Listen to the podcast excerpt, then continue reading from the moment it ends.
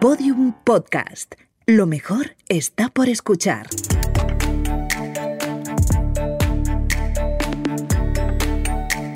Historias de vida. Un podcast del Observatorio Vodafone de la empresa. Con Macarena Berlín.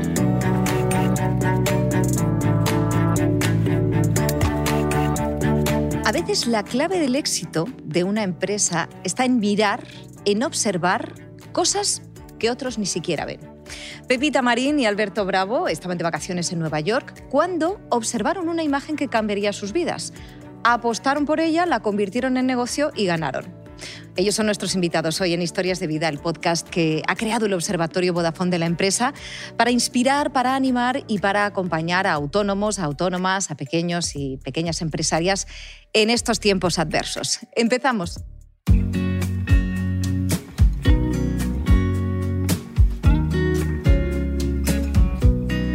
Bienvenidos, bienvenido y bienvenida, Pepita y Alberto. ¿Cómo estáis? ¿Cómo estáis, Pepita? ¿Cómo está el negocio? ¿Cómo están los ánimos con esta situación? Pues en nuestro caso el negocio está mejor que nunca. Para algunos negocios que en nuestro caso se hace en casa, eh, tejer es una actividad en casa y que son 100% online, pues la verdad es que la pandemia ha sido muy, muy, muy positiva para el negocio, para, para todo. Alberto, o sea que ha sido una gran oportunidad. Claro, es que tejer relaja es una opción de ocio y luego aparte obtienes un resultado muy satisfactorio, claro. Justo, mucha gente nos ha descubierto precisamente para ocupar esas mm, horas ¿no? que ahora pasamos de más en, en casa y luego además, pues como tú bien dices, pues es relajante y además es productivo, ¿no? Porque al final haces algo con las manos que puedes ponerte o incluso regalárselo a alguien. Entonces, pues es un, como un dos por uno, ¿no? Y, la verdad es que la gente lo ha, lo ha, disfrutado. Vuestra idea, que nace de un viaje a Nueva York, se llama We Are Knitters. A ver, ¿a qué os dedicáis, Pepita? Cuéntanos. Vendemos kits para tejer y ovillos por Internet. Bueno, esto es, digamos, muy resumido. Luego, en el fondo, somos una comunidad de tejedores. No solo hacemos ya tejer, sino hacemos crochet, petit pois, cosas con las manos. ¿no? Entonces, em, pero es muy parecida. Ya hace casi 10 años eh, desde que lo lanzamos. ¿10 años ya? Casi. Caramba. Casi, casi, casi. Y, claro, la idea era traer el tejer, que era algo que aquí en España y en Europa estaba un poco relegado a las abuelas, a las embarazadas, pasado de moda, rancio incluso. Y la idea era traerlo, una cosa que, pues como ha dicho Alberto, ¿no? que relaja, que es muy buena para la salud mental, que tiene un montón de, de connotaciones para la sostenibilidad y demás, pues traerlo a las nuevas generaciones. Bueno, y creemos que lo hemos conseguido en parte, al menos sembrar una semillita bueno, no hay más que entrar en vuestras redes sociales. Es increíble el compromiso de los tejedores y las tejedoras. Alberto, ¿cómo se os ocurre? Porque vosotros, en vez de traeros un imán de Nueva York, pues os traéis una idea, un negocio que revoluciona vuestras vidas y imagino también que las vidas de los que están alrededor. Sí, pues mira, nosotros efectivamente, o sea, que ahora lo contamos, ¿no? Pero en ese momento pues teníamos 21, 22 años y fuimos a visitar a una amiga que estaba en Nueva York. Entonces, pues paseando por allí nos dimos cuenta que había pues muchas tiendas de, mm, con lanas, pero pues como decía Pepita, ¿no? como con colores muy, muy llamativos, unos grosores, tal. Luego había mucha gente tejiendo en las cafeterías y vimos a una chica, que siempre lo contamos, ¿no? a una chica tejiendo en el metro, muy jovencita, muy, muy moderna, y dijimos, uy, aquí está pasando algo. Entonces, es cierto que al volver a Madrid nos dimos cuenta que era un poco todo lo contrario, ¿no? O sea, que para nada era moderno, era todo lo contrario, era como muy antiguo, pues las tiendas eran pues lanas como muy, pues muy pasadas, de moda, ¿no? Los, los diseños no eran muy atractivos y dijimos, bueno, pues vamos a probarlo y a ver qué tal. Entonces, nosotros no tejíamos, no teníamos ni idea. Siempre... Ah, no, no, no, teníais ni idea de nada, tejer. Nada, nada, nada. nada. Esto, es, esto, es, alucinante. Mucha Nada. gente cree que es una pasión hecha negocio. Que, que, nosotros que muchas era... veces ocurre con el emprendimiento, sí, ¿no? Sí, sí, sí, sí, Y además, como es una cosa tan mona de tejer, piensan que Alberto y yo éramos como ávidos tejedores. Yo siempre lo digo que no tenemos la historia esta romántica de nuestra abuelita tejiendo Sí. frente a la chimenea, enseñándonos. No, no, no es el caso. Entonces, nada, nosotros aprendimos con vídeos que encontramos online y dijimos, bueno, pues si nosotros hemos podido, que no teníamos ni idea, no hemos cogido unas agujas nunca, pues seguro que otros pueden, ¿no? Y, entonces fue así un poco como surgió la idea de, de, pues eso, de enseñar a tejer y dar un poco todos los materiales para que la gente aprendiera. Pero qué valientes, los dos teníais veintipico años. De hecho, dejáis vuestros trabajos. Justo, Alberto y yo nos conocemos de trabajar como auditores financieros en una...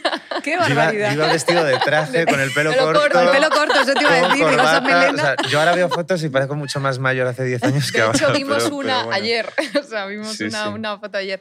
Y, y nosotros trabajábamos, es verdad que era 2011, había 45% de paro juvenil, eh, era una época muy, muy dura para los jóvenes, bueno, como, como la de ahora, ¿no? Pero Mm. la crisis anterior. Sí. Y teníamos este trabajo, eh, bueno, maravilloso, o sea, en el cual aprendíamos mucho, no era nuestra pasión, bueno, Alberto dirá por él, pero creo que tampoco, ni No, la no. mía ni la de Alberto, era toda la vida quedarnos como auditores y habíamos fantaseado con la idea de emprender, pero era más cuando seamos mayores, cuando tengamos más dinero, cuando tengamos más experiencia. O sea, Mm. no, no buscábamos activamente todo el día eh, qué vamos a hacer para salir de este, de este sitio. De, y, y- y nada, y surgió. Valientes sí, pero eh, lo que siempre decimos es que nosotros en realidad no teníamos un coste de oportunidad tan alto. Es decir, yo valiente llamo al emprendedor que con 45 años, una Sí. carrera de 20 y pico, cargas familiares, eh, una carrera profesional ya muy desarrollada, lo deja todo para emprender, ¿no? Esos son los verdaderos eh, valientes. Nosotros es verdad que dejábamos un trabajo en una época muy difícil, un trabajo indefinido en una época muy difícil, pero es verdad que no teníamos ningún tipo de carga, eh, nos podíamos, que esa es otra historia, nos podíamos permitir vivir en casa de nuestros padres, Mm. no traer dinero a casa, o sea, se daban una serie de circunstancias que favorecían. Bueno, efectivamente, en el momento que lo dejamos, pues hubo un poco de vértigo el trabajo, pero no es como cuando emprendes con, con ya más edad. Un poco raro, ¿no? O sea, que ahora a lo mejor, claro, ya con toda la, la- la experiencia y tal, pues bueno, ya no... Con una experiencia de éxito, vamos a decirlo, porque seguro que si alguien nos Sí. está viendo dice, a ver, un momento, ¿esto qué es? ¿Esto qué Claro, es?". pero en ese momento sí que sonaba un poco raro, ¿no? Además de decir, no, vamos a vender, o sea, al final el resumen era vender lana por internet, ¿no? Entonces Sí. sonaba un poco a película rara. Sí, porque los que pero- estaban en Nueva York viendo esa escena tan cool, como dirían los neoyorquinos, erais vosotros. El resto Justo. tenía, tenía su, su propia, su propia enseñanza, ¿no? Bueno, ¿y qué aportáis vosotros al mercado? Claro, porque sí, es verdad, eh, la gente decía, vais a vender lana por, por Internet. ¿Qué aportáis vosotros que está haciendo que esta sea una experiencia de éxito? Nosotros aportamos dos cosas. Uno es eh, modernidad. ¿No? Porque una de las primeras cosas que, que tienes que hacer si tú lo que quieres es que los, los jóvenes tejan es que lo vean como algo atractivo, ¿no? o sea, que te entre por los ojos. Claro. Y nosotros, eh, eso va desde las fotos que hacemos hasta los modelos que te tejes, que no eran solo patuquitos para los bebés, eh, pero pasa por todo, por el packaging, que es una de las cosas más fotografiadas en nuestras redes sociales, el packaging, la manera de comunicarte. Entonces trajimos, por un lado, modernidad, pero por otro, es lo que ha dicho Alberto, nosotros cuando volvimos a España, una de las cosas que nos dimos cuenta es que era dificilísimo tejer, porque el ovillo en la mercería, el patrón te lo descargabas de internet, Ah. cogías unas agujas a tu madre que no sabías si te iban a tal. Y nosotros lo que te damos es todo lo que necesitas en un mismo paquete para que te tejas lo que has elegido. Entonces, eso eh, es una de las grandes ventajas que tiene We Are Knitters. Tú no tienes que pensar nada. Tú Ujú. eliges el color, el jersey o lo que quieras, tu, tu nivel, el color, te llega eh, todo lo que necesitas. ¿Puedes elegir hasta el nivel Sí, sí, de sí. dificultad?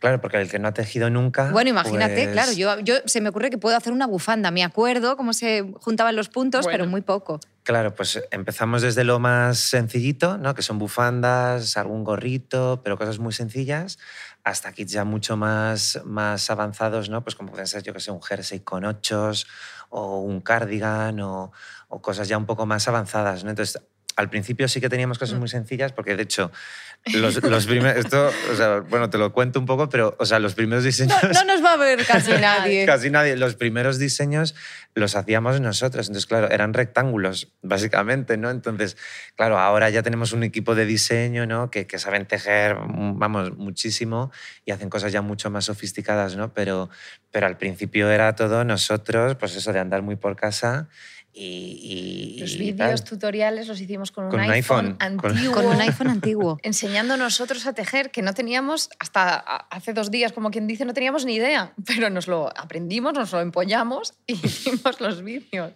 Lo que decía yo, una valiente y un valiente, sin duda. Claro, 10 años de experiencia, parece que la cosa va muy bien, llega la crisis. ¿Qué enseñanza os ha traído la crisis? ¿Qué habéis aprendido de esto?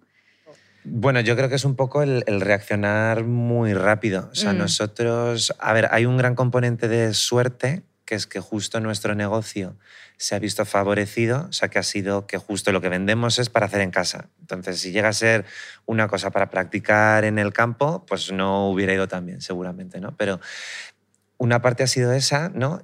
Otra ha sido, yo creo que eh, fuimos muy rápidos. En cuanto vimos que, que, pues que en Italia, en España, empezaban a, pues a confinarnos y tal, rápidamente hicimos estrategias un poco pues, de marketing y comerciales, pues un poco, pues yo qué sé, dijimos, venga, pues eh, mm, gastos de envío gratuitos, ¿no? Pues eso, claro, la gente lo agradece Ah. mucho.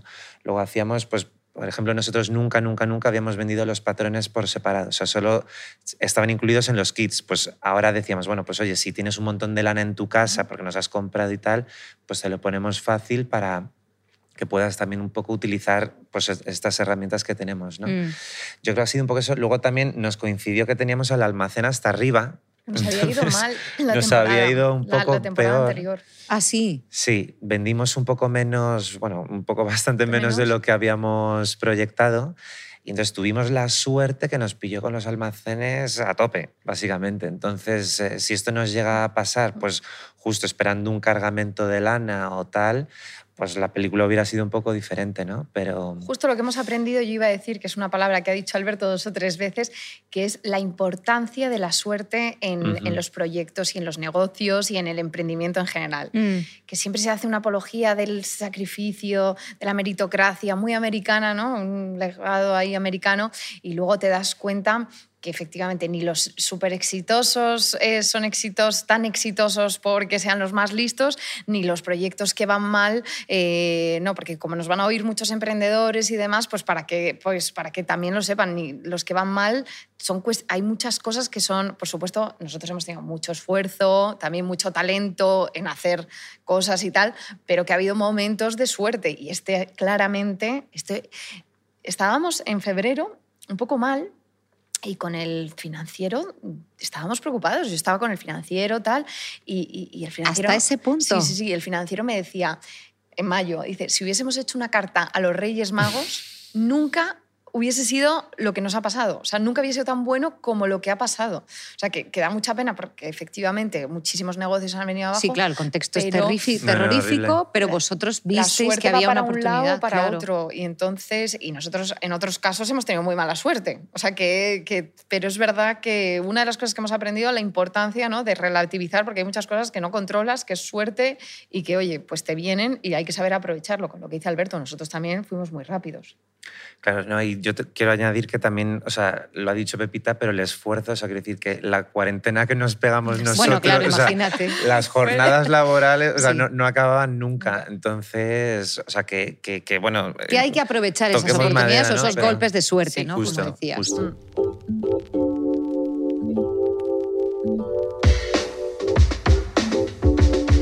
Ser autónomos o pequeños empresarios, empresarias, implica tomar decisiones, muchas veces complicadas. ¿eh? Seguro que Pepita y Alberto lo, lo tienen que hacer muchas veces. En el momento de dejar sus trabajos, imagino que esta pregunta también les dio muchas vueltas. En este podcast contamos con la ayuda de motivadores que con sus consejos nos inspiran semana tras semana, ya lo sabéis. Le hemos pedido a Pilar Jericó, consultora, profesora de distintas escuelas de negocio y por supuesto empresaria, que nos dé algunas claves para tomar bien una decisión. Nos ha hablado de una regla muy interesante que es la regla 10-10-10, no sé si la conocéis, pero os la voy a poner. Tienes un dilema, tienes que tomar una decisión y no sabes cuál. Permíteme que comparta contigo la regla 10-10-10, que significa cuál va a ser el impacto de mi decisión en los próximos 10 minutos, cuál va a ser el impacto de mi decisión en los próximos 10 meses y cuál va a ser el impacto en los próximos 10 años. Imagínate que tienes que cambiar tu negocio, que tienes que a lo mejor optar por otro distribuidor, por otro proveedor o que tienes que empezar una nueva línea de negocio, cualquiera, cualquier dilema que cualquiera podamos tener. Pues bien, si a la hora de tomar una decisión entre dos alternativas es interesante centrarte, pensar en esta regla, la 10-10-10. Si opto por este camino, ¿cuál va a ser el impacto en los próximos 10, en los próximos 10 minutos, en los próximos 10 meses, en los próximos 10 años? ¿Y qué ventaja tiene contemplarlo así? ¿Por qué es tan positivo esta regla? Porque lo que me doy cuenta con perspectiva es que los miedos pasan. Por ejemplo, ahora que estamos con esta pandemia, con esta crisis que a todo el mundo nos está afectando, si yo contemplo, lo contemplo con perspectiva, ¿qué me doy cuenta? Pues que desde esta crisis y de esta pandemia vamos a salir. Eso es evidente que vamos a salir. Lo importante es qué decisiones yo voy a tomar para salir de la mejor manera posible, para aprovechar las oportunidades que existen aún en momentos complicados.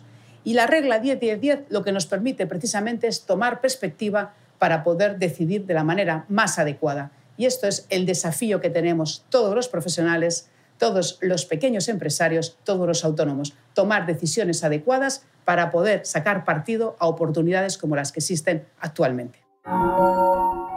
Pepita, Alberto, Alberto, Pepita, no sé si os suena esto, si alguna vez habéis tenido que transitar por esta regla del 10-10-10. Pues la verdad es que yo, yo personalmente no la conocía, pero bueno, me ha parecido muy interesante. Es cierto que nosotros, por ejemplo, a 10 años pues es que la empresa ni tiene 10 años, entonces, pero bueno, entiendo que se puede extrapolar a un poco Estáis menos. a punto, ¿no? ¿eh? A punto, a fíjate. punto.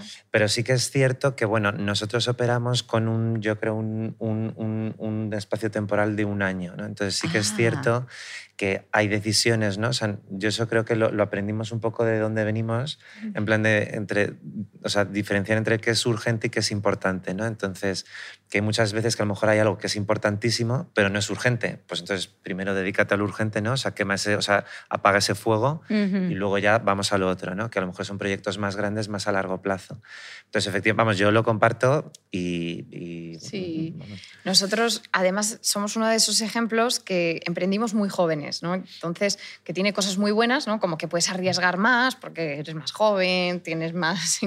Pero tiene cosas malas. Y una de las cosas que, que, que yo creo que... Yo creo que a mí me ha pasado más que Alberto, porque Alberto es un ejemplo de serenidad, de tranquilidad, ¿Ah, sí? de... de, de- de aporta el Bueno, va, equilibrio. va la, la profesión va por dentro, ¿eh? Sí. pero, pero- pero- pero pero bueno. de pero lo y, y yo en cambio pues eh, si hubiese tenido ese consejo yo había cosas que decía bueno esto es el fin de la empresa hasta aquí hemos llegado bueno, llorando tal y que luego es verdad que todo pasa no cuando ves las cosas con el tiempo no- acabamos de cerrar un súper problema que teníamos que, que tuvimos que se inició hace dos años y cuando se inició yo lo veía como, bueno, una cosa, el fin, tal, me crea una ansiedad y Mm. demás. Y es verdad que ahora lo ves, ha pasado el tiempo, han pasado los dos años, todo al final tiene solución, ¿no? Y en los negocios todavía más, porque normalmente todo se soluciona con dinero. Que dirás, ojalá tuviéramos todos Mm. Que dinero, ¿no? tampoco, que tampoco está mal las que, soluciones. que no está mal, pero que al final muchas cosas que las llevas al terreno personal, al terreno Sí, más emocional y demás, al final dices, ¿qué estamos hablando? Estamos hablando de dinero, ¿no? O sea, no, no de curar eh, el cáncer. Entonces, me ha encantado, me ha encantado. Pues, Sí, sí, sí. Muchísimas gracias, como siempre, a Pilar Jericó y al resto de motivadores, eh, a Marta Romo, a Mario Alonso Puig, a Alex Rovira, a los cuatro motivadores que nos acompañan y que nos fortalecen, ¿eh? hablando de, de estas emociones y de, esta, de este sentido práctico que hay que tener también en el negocio. Nos fortalecen capítulo a capítulo en este podcast Historias de Vida. Quiero presentaros un caso que tiene algunos puntos en común con el vuestro. Es el de la sastrería Oteiza en Madrid. Ha conseguido convertir en tendencia una pieza tan clásica como es una, una capa. Yo creo que estamos muy equivocados eh, en el sentido de que Internet es pulsar un botón y comprar con o sin gastos de envío. Eh, yo creo que Internet es una herramienta de venta eh, en el corto, en el medio y en el largo plazo. Es decir, a mí eh, que una persona se meta en mi, en mi web y me compre, eh, venga a la tienda en una semana o en un mes, me parece el mismo ratio de rentabilidad que si ha pulsado ese, eh, ese botoncito al minuto de haber visitado la tienda. Incluso me parece mucha más rentabilidad, porque esa persona ha ido eh, consumiendo un mensaje durante una semana y un mes y, pensando en qué es lo que se va a hacer, qué es lo que no se va a hacer. Para mí es mucho más interesante, es una compra que no es caliente, es una compra fría, pensada, razonada. Y al final te visita, le recibes, le, le- le aportas toda la información, él te aporta la suya y se multiplica eh, el efecto. Paul y, Caterina nos contaron su historia en este vídeo, que por cierto podéis encontrar, ya sabéis que siempre os lo digo, con otros muchos en la página web del Observatorio Vodafone de la empresa. Estás escuchando las historias de vida de autónomos y pequeños negocios como el tuyo, con Macarena Berlín.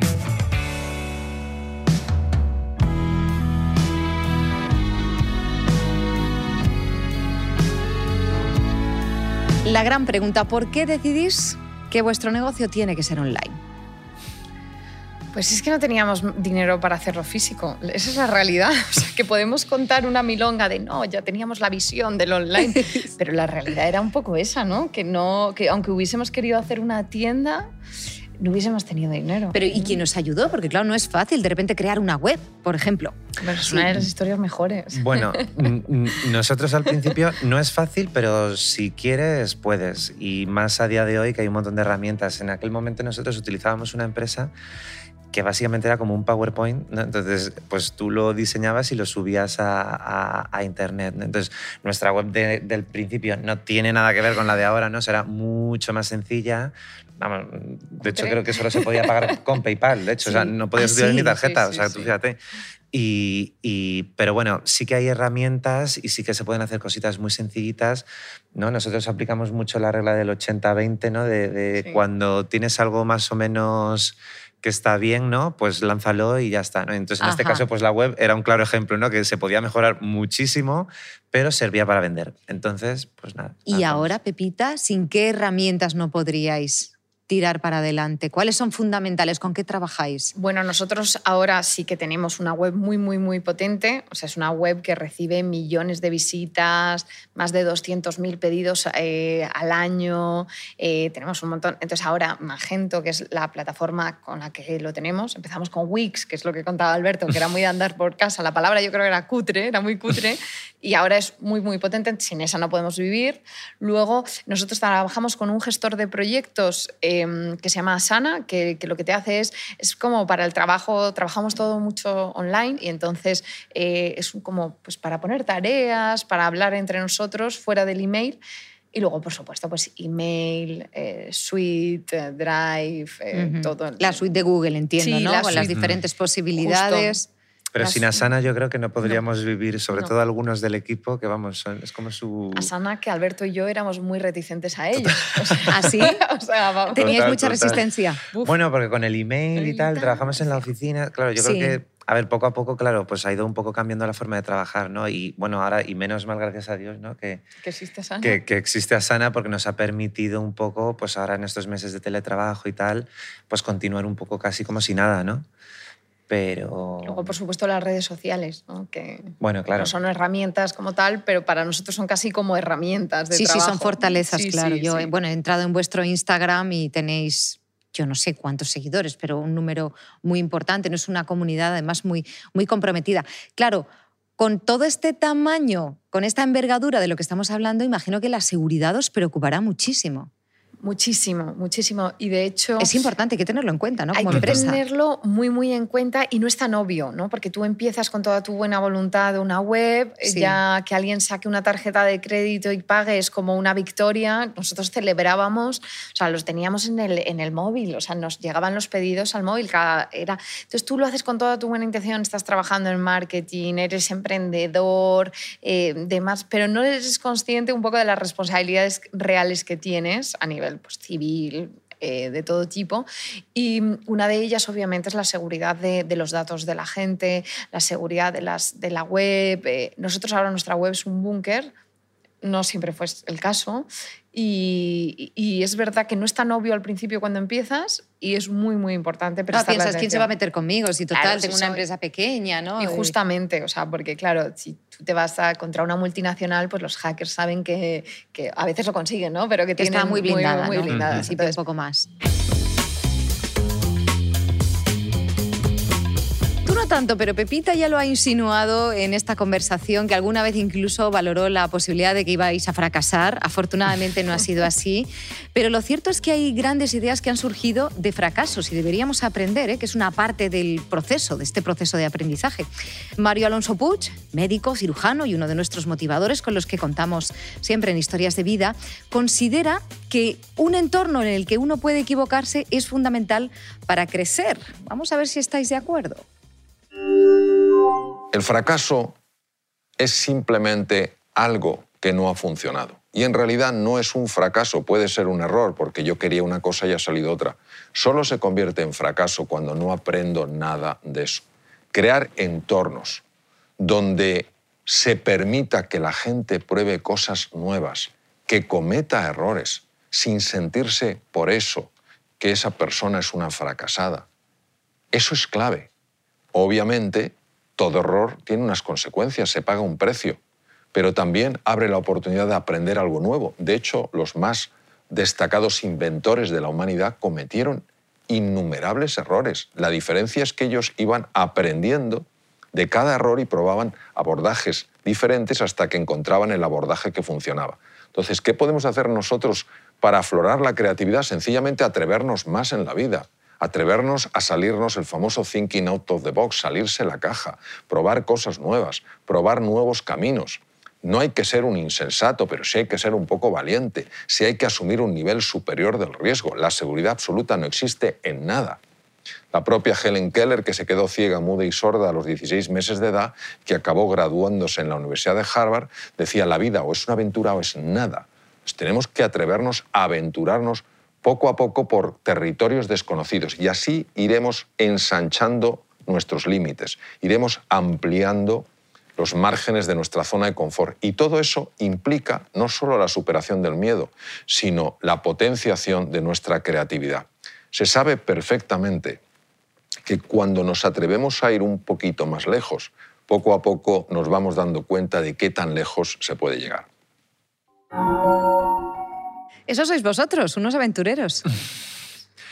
Bueno, pues eh, a ver, yo estoy bastante de acuerdo, ¿no? Sobre todo con la última parte que ha dicho, ¿no? O sea, que, que, pues en nuestro caso, por ejemplo, que siempre lo decimos, ¿no? Que muchos emprendedores pues levantan muchísimo dinero, ¿no? Desde el principio, levantan millones, tal, y tienen ahí recursos casi infinitos. En nuestro caso... En el mejor de los casos, en claro. el mejor de los que hacen casos, ¿no? Claro, porque es un poco lo que sale en la prensa, ¿no? o sea, Sí, que los casos sí, de los éxito... brillan, y claro, verdad. no se cuenta mucho lo demás, ¿no? Pero en nuestro caso que, bueno, pues invirtieron un poquito, pero tampoco mucho. Y siempre lo decimos, ¿no? O sea, que, que, que hizo que agudizáramos, perdón, un poco el ingenuo, Sí, ¿no? sí. Muchísimas gracias a Mario Alonso Puig, como siempre, a Pilar Jericó, a Alex Rovira, a Marta Romo, motivadores y motivadoras que cada semana nos inspiran. Bueno, no sois los primeros ni vais a ser los últimos, afortunadamente, que intentan poner en marcha un negocio en la era digital con estas herramientas que tenemos. Es algo muy común. Otra cosa ya es que tengamos éxito. En uno de los vídeos que encontramos en la web del Observatorio Vodafone de la empresa, un experto en marketing digital, Jasprit Saram, analizaba algunas de las causas por las que un negocio puede fracasar.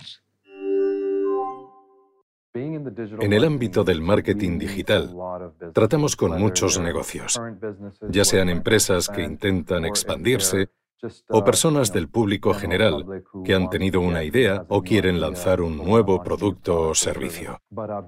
Pero basándonos en un estudio que hemos realizado, hemos visto que un 42% de los negocios que fallan lo hacen porque su producto o servicio no es necesario. Hay otros motivos, desde luego, muchos más, sin considerar cosas como la inversión personal o financiera. A veces el motivo es que la empresa no consigue sacar su producto al mercado, o quizás a veces la falta de conocimiento en marketing, la falta de conciencia de mercado y el no destacar o ponerse por encima de la competencia en la industria. No sé si os veis ahí, si os sentís identificado, identificada. Bueno, a ver, nosotros, hombre, yo creo que nosotros, por ejemplo, nuestro producto necesario, necesario no es. Bueno, no sé yo qué decirte, ¿eh?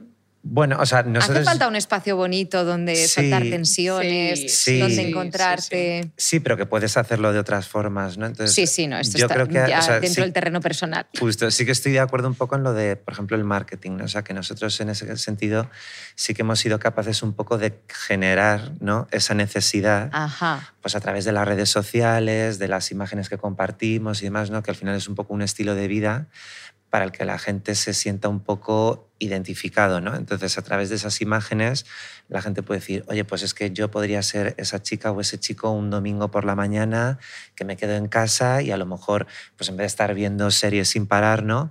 Pues puedo hacer algo productivo, pero yo creo que nosotros hemos sido muy buenos, haciendo un poco de auto, ¿no? Eh, hemos sido muy buenos en generar esa necesidad y en generarle a la gente, pues, el, el que quiera probarlo y que quiera ponerse a, a- tejer y parecerse a esa chica o chico que ponemos en Instagram, ¿no? Sí, somos mm, la excepción que confirma la regla. Nosotros hemos sabido generar un mercado que no existía dentro de un segmento de población, pero lo normal es eso, es buscar huecos, ¿no? cosas que no están solventadas, buscar... Es muy importante también lo de lanzar rápido, despacio, la suerte de ni demasiado pronto ni demasiado tarde. Encontrar eh, ese momento justo. Ese momento, sí.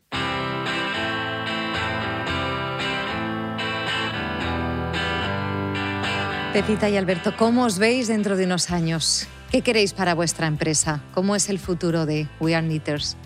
Bueno, pues nosotros ahora, eh, más que We Are Knitters, el futuro va a We Are Doers, ¿no? Estamos, ah. eh, estamos, no lo vamos a cambiar de nombre, pero es verdad que lo que estamos haciendo, nos hemos dado cuenta que nuestros tejedores no son solo tejedores, es gente que, pues lo que dice Alberto, es gente que está un domingo por la mañana, quiere hacer algo que no sea ver series, que no sea y aprender cosas nuevas. Entonces, mm. ahora acabamos de lanzar telares, eh, macramé, todo relacionado a hacer por ahora cosas con las manos y con, al fin y al cabo, lanas o hilos o, hilados, eh, pero estamos ampliando mucho desde hace muy poco el abanico y yo creo que dentro de unos años uno de los retos es ese, ¿no? pasar de solo ser tejedores a ser doers. Alberto, dime un buen consejo que os hayan dado estos años y que quieras compartir en el Observatorio Vodafone de la empresa. Un buen consejo, mm, bueno, es que se me ocurren muchos, pero no sé si los puedo decir, pero... Eh, lanzar rápido. Lanzar rápido. Vale. Mm. Lanzar rápido, sí, y lo que he comentado antes un poco del 80-20, que hay mucha gente que se obsesiona con la perfección, ¿no? Sí, que espera a tener justo lo que quiere, ¿verdad? Y justo a lo mejor lo que para ti es perfección no lo es para el mercado, tus clientes objetivos, ¿no? Entonces, nosotros siempre lo decimos, o sea, que al principio pues los ovillos no son como los que eran ahora. La web era, la web era tal. ¿no? Entonces, y poco a poco ha sido el cliente el que nos ha ido marcando un poco hacia dónde ¿no? ¿Qué es, qué es lo que le interesa y qué es lo que necesita. Entonces, pues eso, en cuanto tengas algo que se pueda vender, sácalo.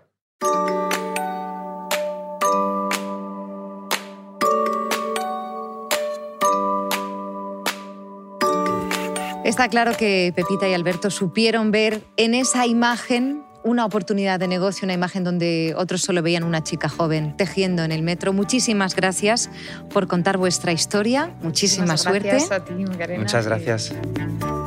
Autónomos y pequeños empresarios, a vosotros y a vosotras, recordaros que tenéis más episodios de este podcast y que tenéis otros vídeos inspiradores en la web del observatorio, observatoriovodafone.com. Hasta pronto. El Observatorio Vodafone de la empresa. Ayudamos a los autónomos y a las pequeñas empresas en sus retos digitales.